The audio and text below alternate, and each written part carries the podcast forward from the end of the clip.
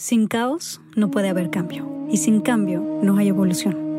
Juntos exploraremos cómo transformar la incertidumbre, el dolor y la incomodidad en la magia que intuitivamente sabemos que es posible para nuestras vidas. Yo soy Aislinn Derbez y creo que los mejores regalos que puedes darte son espacios para conectarte, sentir y reflexionar. Espero que este sea uno de ellos. ¿Cómo estás, Marisa? yo estoy, mira, yo estoy feliz de tenerte aquí porque, pues, como ya he hablado en todos los podcasts, esta temporada se trata de invitar a gente que a mí me ha transformado y que me ha cambiado la vida muy cañón. Y tú eres una de esas personas que a mí me han cambiado la vida en el último año impresionantemente. Algunos cambios no son tan, creo que suaves. no son tan suaves, han sido bastante rudos, eh, las constelaciones, que es de lo que vamos a hablar hoy, que Marisa es la experta, pues es algo bastante complejo, interesante, complicado y que te mueve el mundo entero. ¿Estás de acuerdo? O sea, yo me acuerdo de la primera sesión que tuve contigo, ¿te acuerdas? Hice una constelación con Marisa y me acuerdo que al siguiente día o sea, me enfermé, vomité como todo el día. Crisis curativa, vamos a ponerlo como crisis curativa. Crisis curativa, pero me puse a vomitar, o sea, yo parecía el exorcista, yo decía, ¿qué es esto? ¿Qué se me movió? Vamos a hablar de qué son las constelaciones, porque a partir de que conocí a Marisa, todo mi mundo se hizo así demasiado rápido, demasiado fuerte. Pero hoy me siento sumamente agradecida de haber hecho eh, estas terapias de constelaciones contigo porque se me ha movido el mundo hacia un lugar donde, pues, hacia donde yo quiero realmente llegar. Y has movido muchas cosas que eran obstáculos en mi vida y que me estaba costando mucho trabajo como deshacerme de esos obstáculos. ¿Por qué? O sea, ¿qué son las constelaciones? Explicación liada, Ice. Porque las constelaciones son muy complejas de explicar. Yo sé muy complejas. ¿Cómo se lo explicamos a la gente? Porque la mayoría no sabe de lo que estamos hablando. Sí, vamos a tratar de hacerlo lo más digerible posible, ¿no? Antes de iniciar, curiosamente, y si lo quiero compartir, ¿no? Te preguntaba yo que qué te gustaría. Es decir, que esto que tú y yo estamos haciendo en este momento, ¿qué te gustaría o cómo te gustaría aportar hacia afuera? Hacia el mundo. ¿Por qué estoy haciendo esto? ¿Por qué, las, ¿Por qué los invito a todos ustedes a este podcast? ¿Cierto? Esa es la pregunta. Es correcto. Ay, pues no sé, simplemente quiero aprovechar el hecho de que me sigue mucha gente y que tengo una plataforma tan grande eh, para poder compartir lo que a mí me ha transformado la vida, lo que a mí me ha hecho cambiar, lo que a mí me ha no sé, lo que a mí me ha hecho realmente transformarme y poder compartir a esa gente que son todos ustedes y poder compartir todas esas cosas que me han sucedido y que he aprendido para que sirva de algo, ¿no? Como que hay una parte en la que digo, si solo me lo quedo yo, ¿de qué sirve? Y además, ¿de qué sirve que yo tenga una plataforma en donde tanta gente me está viendo y esperando a ver qué voy a, qué otra foto voy a poner o qué voy a subir?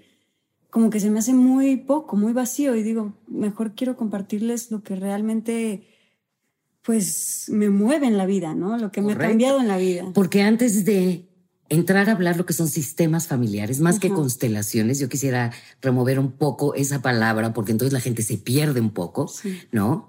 Que es una revisión de un sistema familiar, ¿no? Y te pregunto esto, porque sí, ¿qué ocurre en los seres humanos? Todos somos un organismo vivo, con muchísima información, ¿no? Y yo te agradezco que hayas puesto en mí que te transformé la vida, ¿no? La realidad es que yo soy chismosa y ese es el talento, ¿no? Esta capacidad, pero realmente quienes se dan cuenta son ustedes, ¿no? Entonces, una de las cosas que yo disfruto de trabajar con gente joven es justamente eso, que tienen esta capacidad de eh, potencializar algo que no tienen consciente, ¿no? Que no tienen consciente, pero que ahí está. Y entonces que lo pueden llevar a notarse. ¿No? Entonces, por supuesto, tú eres una belleza, ¿no?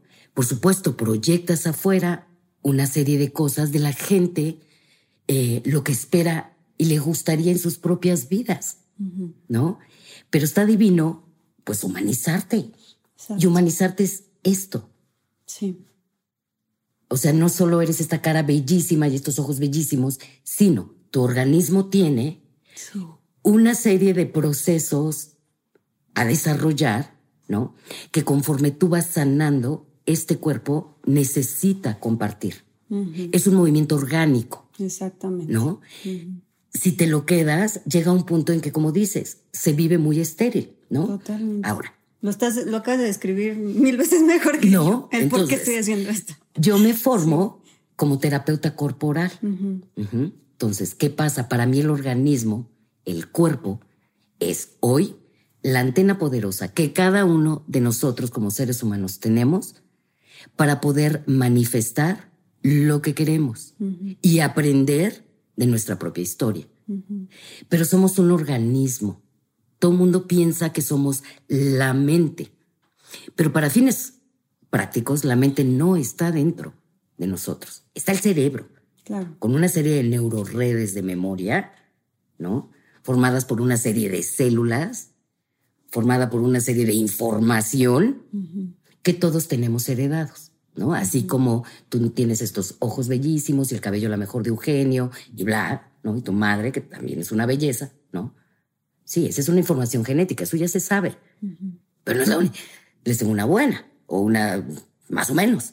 No es lo único que heredamos. Hay toda una información en nuestras células que necesita ser procesada, ¿no? Sí. Entonces, y fíjense, todavía no entro a qué sistemas pero estoy, para poderlo explicar, necesitamos primero entender qué, somos? Exacto. ¿No? Entonces, los seres humanos estamos conformados de cuatro partes y esto siempre se los digo en terapia, ¿no?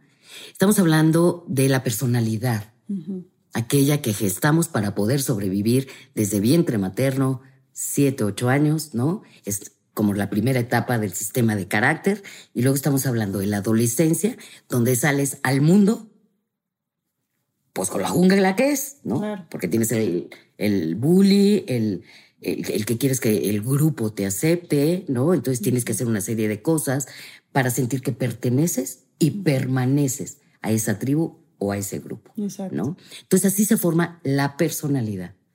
Luego tenemos algo bien bonito que es el ADN. Con toda esta información, ¿no? Que nos, digamos, clasifica, no, quisiera usar esa parte, pero nos clasifica, nos dice cómo nos podemos identificar con nuestra tribu. Yo, por ejemplo, soy muy chiquita, pero bueno, pues mi tribu es chiquita, amor, ¿no? y además, bueno, divertidísimos a todo lo que damos, ¿no? Y que a lo mejor para alguien puede ser como muy reactivo y para mí es súper divertido, pero eso me define. Eso dice, ella es Artigas, sin duda. Ok. ¿No? Que el ADN es como más. El ADN es esta información que tenemos no solamente en nuestra mm, eh, físico, sino a nivel emocional, a nivel de lo que yo llamo improntas. ¿Qué son las improntas? Esto es bien bonito y lo voy a tratar de explicar de la manera más clara posible. Es cuando te ponen una transfusión sanguínea eh, eso la serie de creencias que tiene el sistema familiar que nadie ha cuestionado. Wow. Que nadie ha cuestionado. Dan por hecho. Todas estas creencias de nuestros papás, de nuestros abuelos, de nuestros ancestros, se quedan en el ADN. Claro. Todo aquello que no se cuestionó y que se transformó. Claro. Y que no se resolvió. Y que no se resolvió. Por un lado. Y por otro lado también está el recurso que nos permite a ti y a mí y a los chicos que están aquí, estar en este momento presente. Eso es nuestro ADN. Están las cadenas, ¿no? Estos que estudian la genética, ¿no?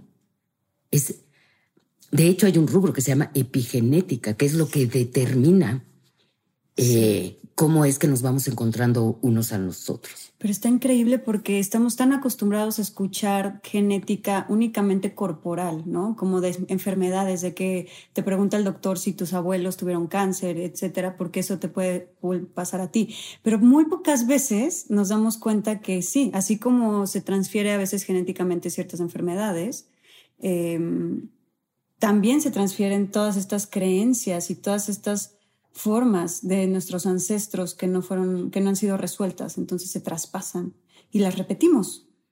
Eventualmente. O sea, transgeneracionalmente, intergeneracionalmente. O sea, todo lo que no resolvieron nuestros padres y nuestros abuelos y nuestros ancestros está condenado a repetirse, ¿o no? No necesariamente. Ajá.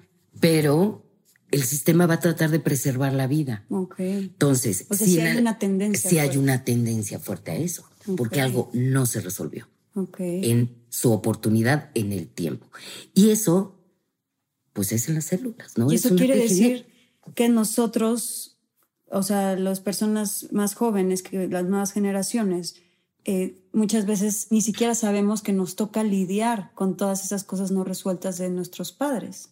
Que no solamente, o sea, no solamente nos toca lidiar con nuestra infancia, que de por sí es difícil, sino también con las cosas no, que no se resolvieron en las generaciones. Es que inclusive en las generaciones Muchas veces, no voy a generalizar porque esto hay que tener mucho cuidado, no se generaliza jamás, pero en ocasiones hay personas que nacen eh, después de una muerte importante, ¿no? Por fecha. Es lo que le llaman em, el síndrome de aniversario. ¿No? O hay muchos sistemas familiares donde atrás de una muerte importante viene un nacimiento. Y casi siempre son en las mismas fechas. ¿No? Entonces esos son puntos medulares que se revisan en un sistema familiar. ¿Bajo qué condiciones fuiste concebido? ¿Qué ocurrió en tu sistema cuando tú naciste? ¿No? Y entonces la verdad es que todos nosotros, aparte de nuestro mestizaje, somos hijos de la revolución. O sea, de veras, el pueblo mexicano somos seres muy valiosos en ese sentido. Habrá otros que son hijos de la guerra, ¿no? Habrá estos migrantes que vienen y que de nada hacen mucho aquí en México. Pero es una migración forzada. Y entonces, ¿qué pasa con esta gente? Por ejemplo, voy a hablar de una migración. Esta gente que llega a México en una migración forzada básicamente en estado paupérrimo. Aquí logran crecer, en México muchos españoles, muchos libaneses, por ejemplo, me ha tocado, ¿no?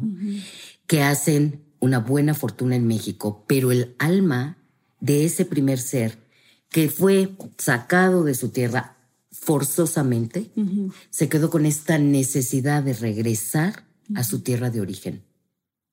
Wow. Entonces, si eso está ahí, alguno de los descendientes va a poder hacer vida hasta que regresa al Líbano o regresa a España, ¿no? Hay esta necesidad de eso forma parte de una información de ADN y de alma. Ahora, el alma, pues obviamente para explicarlo afuera, yo sí creo que está en el cuerpo, ¿no? Y que el alma está dentro del pecho, podría ser, y es el vínculo o el filtro entre este organismo vivo que somos y algo más grande, como quiera que esto se entienda. Sí. ¿No? Un campo grande. Todos sabemos que hay un campo grande que hace que salga el sol, que hace que haga eclipses. A, mí, a mí me encanta llamarlo como la divinidad que está dentro de nosotros, ¿no? sin duda, ¿no? En, en sistemas se usa mucho la gran alma o el gran espíritu, ¿no? Si alguien eh, tiene, maneja una religiosidad, podría ser Dios, ¿no? Exacto. Y hay gente qué importante es ponerlo dentro, ¿no? En lugar de afuera. Entonces, pero fíjense cómo se los digo, es un filtro. Sí. Sí. Cuando nosotros tenemos una pérdida que, ¿qué hace todo, todo eh, corporalmente alguien? Se agarra y dice, me duele aquí. Sí. Me duele en el alma. ¿No? Y nuestro organismo sigue operando. Primero, en función de nosotros para sostener la vida y después en función del sistema familiar. Ok. Para que el sistema familiar conserve, se conserve, se preserve. Sí. Por eso, históricamente, históricamente era muy bonito este tema de el hijo mayor tiene que ser varón, porque él es el que va a preservar el apellido. ¿No? Sí. Y esa es una impronta, es una creencia ancestral, ¿no? O aquí en México tenemos unas muy bonitas, ¿no? Por ejemplo, se, los voy a decir porque esto es verídico. yo ahora sí en el café, ¿no? es, yo cuando te observo, ¿qué le habrán dicho a Eugenio y a tu madre? ¡Qué linda! Tiene ojos de color. Ajá, total. Y yo digo, sí, todos. No. Entonces, aquí en México es, yo tengo un asistente que, bueno, me hace fácil la vida, que me dice, está muy bonito, es güerito. Sí. Y le dije, por supuesto la corrijo. ¿eh? Digo, Elvira, eso no se vuelve a repetir en esta casa. Todos los bebés, digo, de entrada es, es como este sorteo que se avienta Dios, ¿no? De qué cree que toda la humanidad vamos a preservar, ¿no? Yo digo, ¿en qué momento llega el meteorito? ¿No? Yo les digo, ya no se reproduzca. No, ya no se ya no se reproduzca la humanidad. No, es cierto, estoy bromeando, pero la depende de mí, ¿no? Sí, sí. Pero a lo que voy es esto grande que está dentro de nosotros. Y entonces luego viene la parte espiritual, ¿no?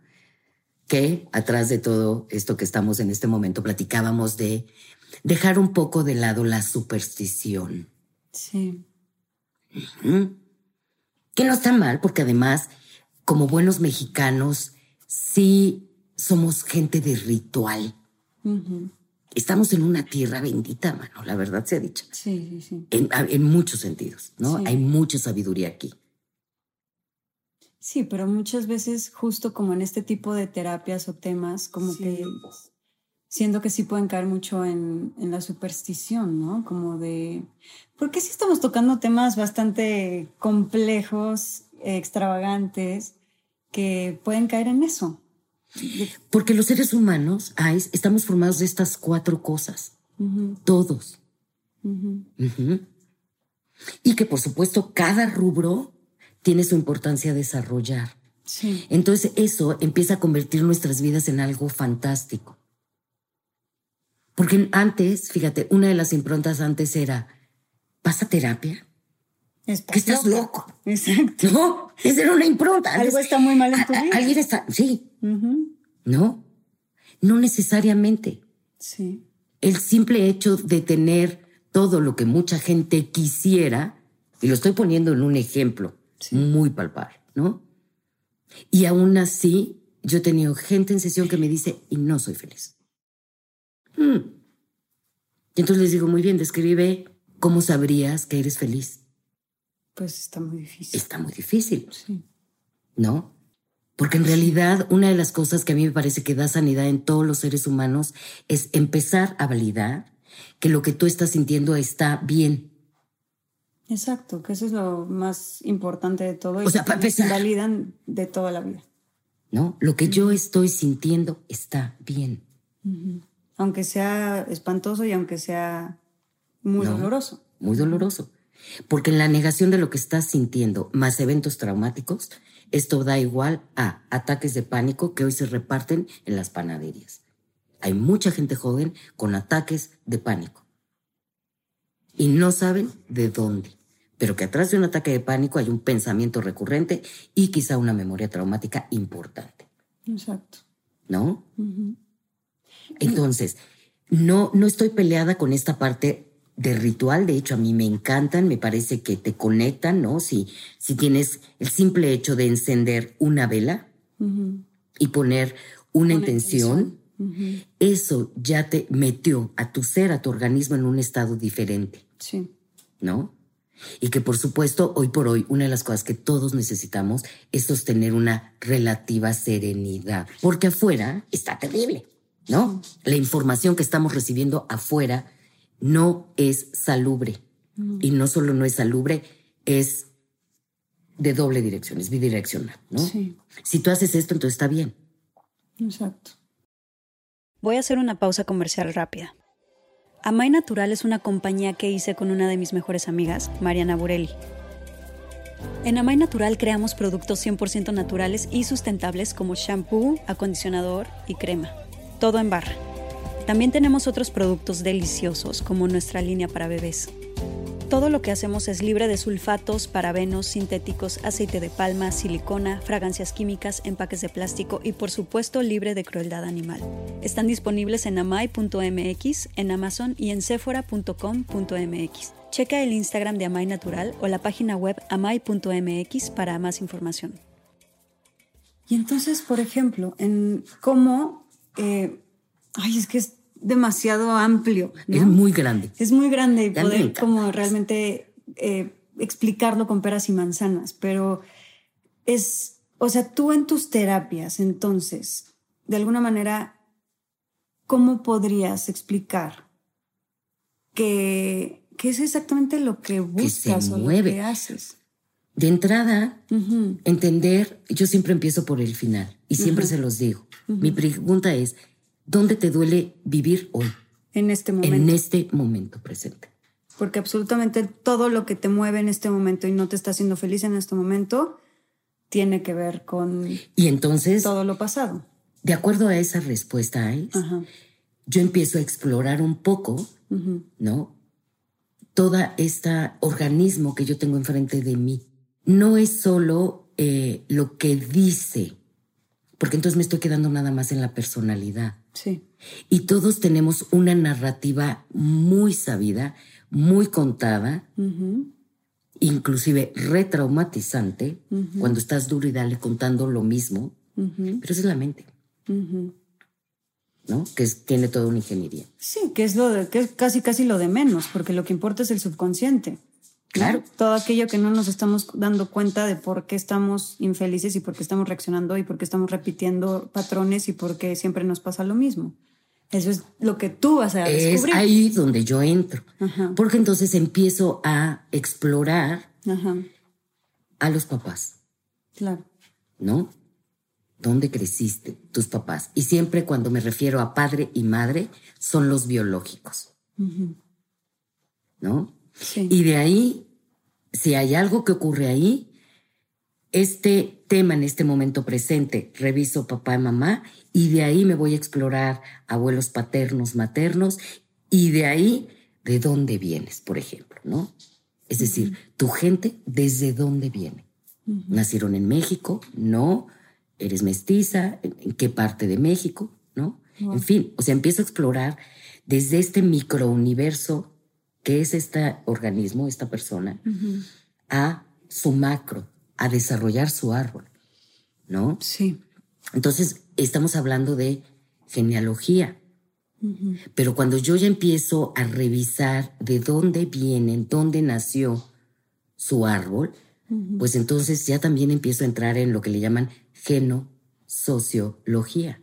¿De dónde soy? Sí. Entonces, con este cuadro, en mis primeras sesiones, luego les hago una pregunta que es súper bonita, que es, ¿qué te gustaría que fuera diferente en tu vida? Y ahí todo el mundo se atora. Porque no saben. Solo quiero paz. Ajá, descríbeme tu paz. ¿No? Como para que busquemos elementos para desarrollar tu paz. Claro. ¿Cómo es tu paz? Pero es que es tan difícil. O sea, normalmente ni siquiera nos damos cuenta de qué es lo que queremos, ¿no? Y es precisamente empezar a explorar qué es lo que realmente quieres. Porque muchas veces pasa que no estamos dispuestos a pagar el precio que implica obtener lo que realmente queremos. Porque generalmente va a implicar perder muchas cosas de lo que en este momento tenemos. ¿No crees? Y bueno, por ahí hay una frase más o menos que dice así, si quiero obtener lo que nadie tiene, tengo que hacer lo que nadie hace. Y por supuesto hay gente que es mucho más cómodo sostener el sufrimiento que buscar una solución. sí. Porque si buscan una solución les va a implicar moverse. Y eso da agruras pero que si se quedan les va a implicar otra cosa. Exacto. Sí, frustración eterna. Entonces, primero reviso el organismo, ¿no? Porque si yo me quedo en la verborrea, la verborrea es relleno. Sí. Me hizo. El jefe me gritó, el marido no me miró, no me dio las gracias, no me abrazó, ¿no? Y yo digo, muy bien, ¿y le pediste al marido que te abrazara? No, ah, ¿Y por qué supones que él tendría que adivinar? Exacto. ¿No? Siempre estamos suponiendo que la pareja adivine todo lo que queremos. No, no, bueno, la pareja. Y toda la familia. Es el tema, es el, el monotema. Sí. Porque nuestra pareja es súper sincrónica y está muy agarrado un par de sistemas que se unen para sanar. Fíjate qué bonito. Las parejas no se arman porque sí. Nadie está con nadie por error. Si encuentras a tu lado a una persona que tiene que ver con tu propia historia. Claro. En un punto. Y que además te va a repetir todo aquello que no pudiste sanar de tus padres. Generalmente. o sea, a mí me toca tanta gente, digo, yo misma y muchas personas a mi alrededor que terminan encontrando parejas que representan mucho lo que ellos vivieron con sus propios padres. Obviamente en situaciones completamente distintas, pero sí, es lo que estamos diciendo hace rato, lo que no trabajas, Mi vida, a repetir. Em, yo siento que a veces elegimos pareja desde nuestro infante.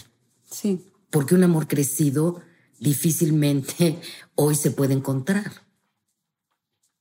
Cuando llegamos a la pareja, llegamos con esta infante que tiene estos temas por resolver y que eventualmente está esperando que la pareja sea quien se lo resuelva. Exacto. No me miraron, ¿no? Y entonces te casas con el que no mira.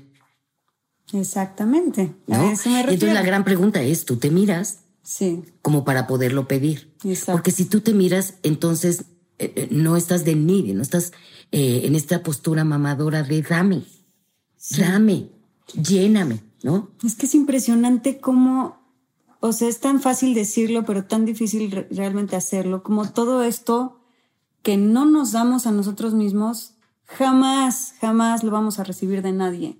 Ahora, esa es una teoría muy bonita, porque todos, todos, fíjate, hasta Facebook y todo el mundo dice, quiérete, ¿no? Pero ¿cómo? ¿Cómo? ¿No? Exacto. Y yo te voy a decir, ¿cómo me quiero? ¿Cómo logras realmente querer? ¿Cómo me logro querer si tengo en mi cerebro una neurored de memoria en donde mi papá o mi mamá o la maestra o mis hermanos me dijeron, tú no estás bien. Sí. Tú eres el gordo, la flaca, el inútil, el, ¿no? Tú no. Es imposible. No tienes ninguna herramienta para poderte querer a ti mismo. Entonces, ¿cómo? ¿No? ¿Cómo? Sí. Bueno, yo, les voy a decir lo que a mí me funciona. No es verdad absoluta. Si alguien tiene algo que aportarnos, es muy bienvenido en este espacio. Pero bueno, tengo 53 años de vida, entonces les va. Lo que a mí me funciona, ¿no? Yo trabajé mucho con el cuerpo Ice. Y entonces de repente el enojo, ¿no? Y entonces dices, quiero matar a mi mamá, por ejemplo. ¿No? Todos queremos matar a nuestras mamás, aunque digan que no. Claro. ¿No? Todos. ¿No? Sí. Y yo honro a la mía, por supuesto, que está en el cielo. y ella sabe que no miento. Entonces, pégale, ¿no? Entonces te ponían un domi y una raqueta y dile lo que le tengas que decir, ¿no? Y entonces yo dije, hijo, Olga, pues ahí te voy, ¿no? Y paz, ¿no? Y entonces sacaba yo mi enojo y entonces te hacían que regresaras a ti, observaras este organismo, ¿no? Entonces, ¿qué pasa conmigo? Que si yo no conozco cómo funciona mi organismo, ¿no? Nos va a ganar. Mm. ¿No? Entonces, eventualmente todos fuimos educados para que las emociones no se sientan. Los niños no lloran. Exacto. Porque son maricones. No, simplemente. o sea, pobres Simplemente yo ahorita que tengo una hija de dos años y que hace berrinches tiro por viaje. Ajá. Estamos, digo, a mí me pasó que a mis dos años, tres años, o sea, o cada vez que hacía yo un berrinche, era golpe o era grito o era castigo o era represión. Era represión absoluta de tus emociones, ¿no? Entonces voy a regresar un poco a donde empezamos. ¿Cómo vas a decir que tú eres lo máximo si biológicamente dentro de ti hay una neurored de memoria con una información que te dice, Ice, tú no eres vista. Y eso, ese berrinche, que lo único que un niño o un adolescente cuando hace berrinche está pidiendo es, párame. Párame, ponme límites. ¿No? Pero límites de qué tipo, porque generalmente cuando hablo es nos ponían límites, pero de los peores. No, no, bueno. Golpes, gritos. No, no, no, espera. Castigos. Es amor y límites. Pero lastimosamente, bueno, me voy a meter en un tema muy severo, pero em, hoy por hoy muchos papás mandan a los niños y a los adolescentes a terapia Yo por eso no veo niños ni adolescentes. No, porque los que tienen que ir son los papás. Sin duda. Sí. Sí. Obviamente es otro contexto de vida, en fin. Pero todo hijo requiere un papá y una mamá crecidos. Exacto. Y cuando te digo crecidos es, pueden asumir la responsabilidad. Si papá o mamá están viviéndose plenos, el niño no tendría por qué estar alterado. Los niños son un síntoma de algo que está ocurriendo en este árbol familiar. Y es un síntoma de algo que está ocurriendo que muchas veces es inconsciente. Porque la mayoría de las veces. Parecer que los papás están súper tranquilos y los hijos son los que están locos. Y es porque realmente hay algo ahí de lo que no se está hablando. No visto. que, inclusive, si no son, y lo voy a poner así, papá y mamá los que lo originan, hay algo que está inquietando a esos chiquitos que no les permite inclusive estar en clases, ¿no? Claro. Porque además, finalmente somos mamíferos que venimos mutando, ¿no? Y que los niños, hoy por hoy, vienen con capacidades totalmente diferentes a los modelitos antiguos. Pero los quieren seguir educando. Igual que antes. Igual que antes. Y no se puede. Y los niños no son niños mueble. No. Nosotros nos educaron así, pero bueno, pues seguramente yo no sé qué pasaba en nuestro ADN, ¿no? Era, había una chancla metida entre ceja y oreja, me explico. Pero que hoy por hoy yo digo, a ver, ¿no? Los niños hoy por hoy necesitan de entrada desarrollar el gusto por conocerse y aprender. Uf, sí. Es el gusto. Es que eso se, debería de ser el número uno en la educación y creo que está hasta el final. O sea, ¿no? No vas a la escuela para que en lugar de comer tacos te lleves un, filete a la boca, porque a ti así era, no importa si te gusta o no. Exacto. Tú vas a estudiar para que cuando termines comas filete. Y dime una cosa, o sea, este gusto por conocerse, ¿cómo se lo podemos enseñar a los niños? Te voy a decir mi teoría, que es lo que yo como madre me doy cuenta, ¿no? O sea, estamos tan acostumbrados a controlar a los hijos. para empezar, estamos tan acostumbrados a que a nosotros mismos nos controlaron tanto desde chiquitos, nos dictaron exactamente qué comer, qué hacer, con qué te tienes que vestir. Eh, todo era lo que diga el papá, ¿no? O la mamá, lo cual me parece una aberración. Ahorita yo que lo estoy viviendo con mi hija, tiene dos años, es todavía miniatura, o sea, pero ya empieza a tener decisiones, ya me empieza a decir, yo no quiero comer, no sé, por ejemplo, le he ofrecido todo tipo de comida, no hay poder humano que la haga comer carne. Yo tampoco como carne, pero sí se lo he ofrecido porque yo quiero que por ella misma decida si quiere o no, ¿no? Se lo ofrezco y no hay poder humano que la haga comer carne, ¿no? Bien, entonces, pero la respuesta está ahí. O no hay, o por ejemplo, ella ya misma eh, decide, le enseño dos pantalones y ella me dice, quiero estos, ¿no? Em, y aunque a mí no me gusten esos, yo dejo que se ponga esos porque ella está decidiendo, ella se está conociendo a través de sus decisiones, se está conociendo a través de lo que le gusta y lo que no le gusta. Entonces, si yo voy y le impongo que lo que le gusta a ella está mal, va a empezar a dudar de ella misma y ahí se deja de conocerse, ¿cierto? Ahora, ¿qué ocurre en los niños? Los niños no aprenden de lo que se les dice. Y esto es, por favor, para que todo el mundo se lo aprenda. Los niños aprenden de lo que ven. Si tú no comes carne, aunque se lo pongas, ella va a decir, no, por.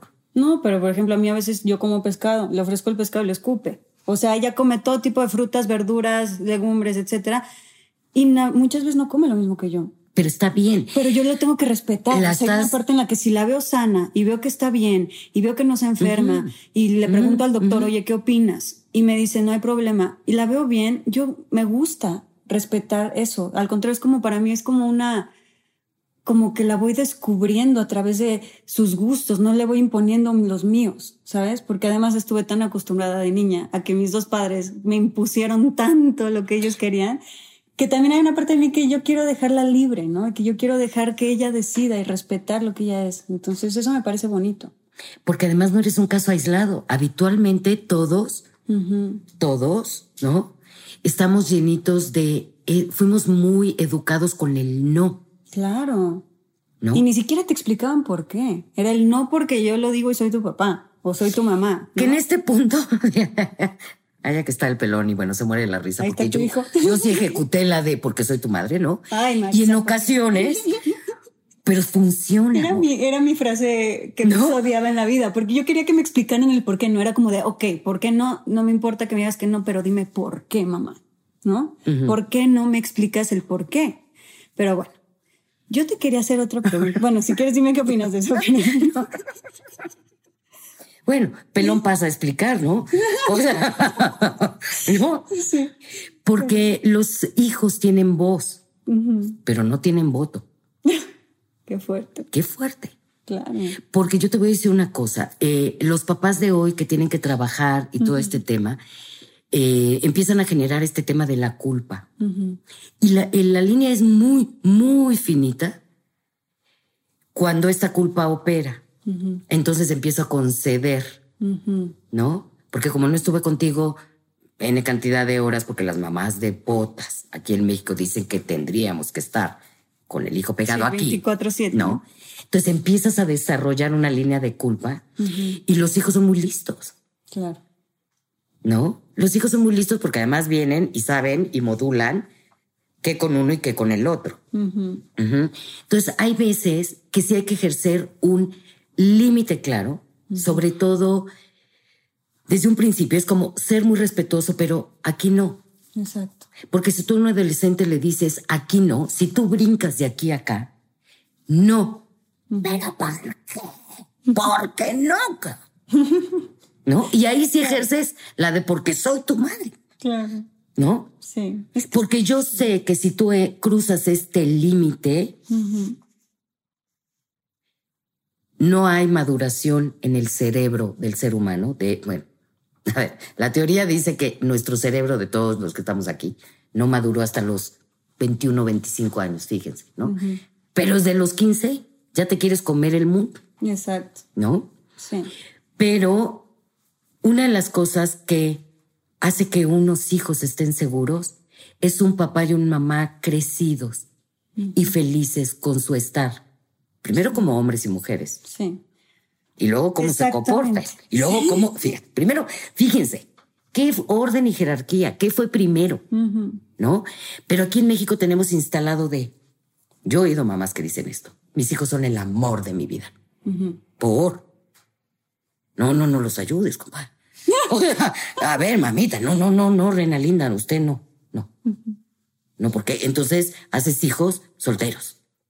Yo quiero hablar justamente de eso porque digo, poniendo un ejemplo muy personal mío, creo que esto que acabas de decir es muy importante porque y que las constelaciones tratan mucho de acomodar los roles que tenemos todos en nuestra familia, ¿no? Yo, por ejemplo, te puedo decir que me acomodé muchas veces en un rol incorrecto, por ejemplo, con mi papá. A mí me tocó muchas veces yo sentirme eh, que yo soy la que lo tenía que cuidar a él la que lo tenía que proteger a él, la que le tenía que dar ciertas cosas a él. Y tiempo después en terapia, por ejemplo, me fui dando cuenta que yo había tomado un rol de madre, ¿no?